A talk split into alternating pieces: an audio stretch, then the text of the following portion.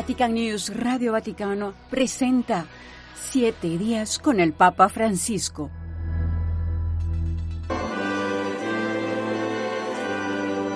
En la actividad del Papa Francisco de estos siete días, nos encontramos con su acción de gracias por el año 2023 y la plegaria a la Virgen María por el año 2024, junto a su incesante llamado por la paz, y la continuación de su catequesis sobre los vicios y las virtudes. El pontífice dirigió al final del 2023 la oración de las primeras vísperas y Te Deum en la Basílica de San Pedro. Reflexionando, tomó el ejemplo de gratitud y esperanza de la Virgen María, Madre de Dios. El cristiano como María es peregrino de esperanza.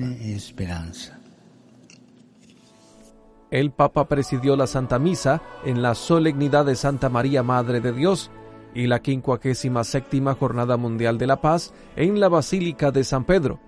En su homilía invitó a los fieles a consagrarse a la Santísima Virgen y deseó que el nuevo año esté lleno de la consolación del Señor, que este año esté colmado de la ternura materna de María, la Santa Madre de Dios. Ella es el punto de llegada de tantas personas y generaciones que gota a gota han preparado la venida del Señor al mundo.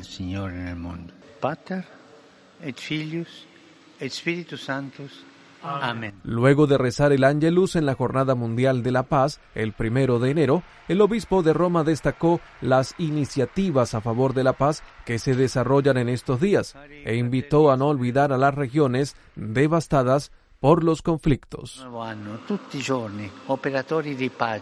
El 3 de enero, en su primera audiencia general del 2024, el Santo Padre continuó con su ciclo de catequesis sobre los vicios y las virtudes. Queridos hermanos y hermanas, en esta segunda catequesis sobre las virtudes y los vicios, meditamos sobre el combate espiritual.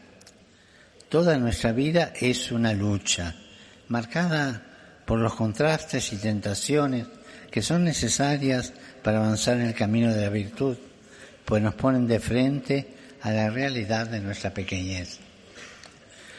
Quien considera que ya ha conseguido cierto grado de perfección, que no necesita conversión, que no necesita confesarse o que no vale la pena el esfuerzo, vive en la luna, vive en la oscuridad y no distingue el bien del mal por el contrario, debemos pedir a Jesús que nos dé la capacidad y la fuerza de confrontarnos con nuestra debilidad, la valentía de abandonarnos a su misericordia y la sensatez de no bajar la guardia en este esfuerzo.